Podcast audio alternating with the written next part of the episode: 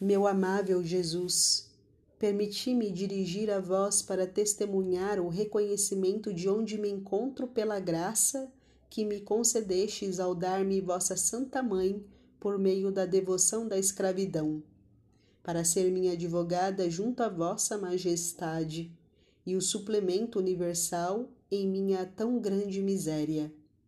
Ai de mim, Senhor! Sou tão miserável que, sem esta boa mãe, eu estaria infalivelmente perdido. Sim, Maria é-me necessária junto a vós, em toda parte, necessária para acalmar-vos em vossa, em vossa justa cólera, pois tanto vos ofendi a cada dia, necessária para deter os castigos eternos de vossa justiça que eu mereço, necessária para eu olhar para vós para vos falar, para vos rogar, para aproximar-me de vós e para vos agradar, necessária para salvar minha alma e a dos outros, necessária em uma palavra, para fazer sempre vossa santa vontade e buscar em tudo a vossa maior glória. Ah, que eu possa publicar por todo o universo a misericórdia que tiveste para comigo que o mundo todo saiba que, sem Maria, eu já estaria condenado. Que eu possa render dignas ações de graça por tão grande benefício. Maria está em mim. Ó, oh, que tesouro! Ó, oh, que consolação! Como não ser, por isso mesmo, inteiramente dela?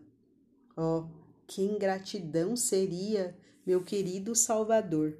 Prefiro antes morrer a incorrer em tal desgraça, pois prefiro a morte a viver sem pertencer inteiramente a Maria.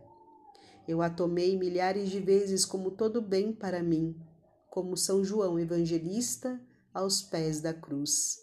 E tantas vezes igualmente dei-me a ela, mas, se ainda não o fiz suficientemente bem, segundo vossos desejos, querido Jesus, Faço agora como quiserdes que eu faça.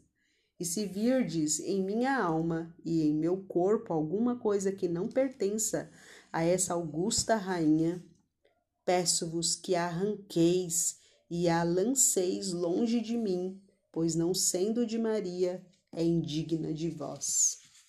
Ó Santo Espírito, concedei-me todas essas graças e plantai regai e cultivai em minha alma a amável Maria, que é a árvore da vida verdadeira, para que cresça, floresça e dê frutos de vida em abundância.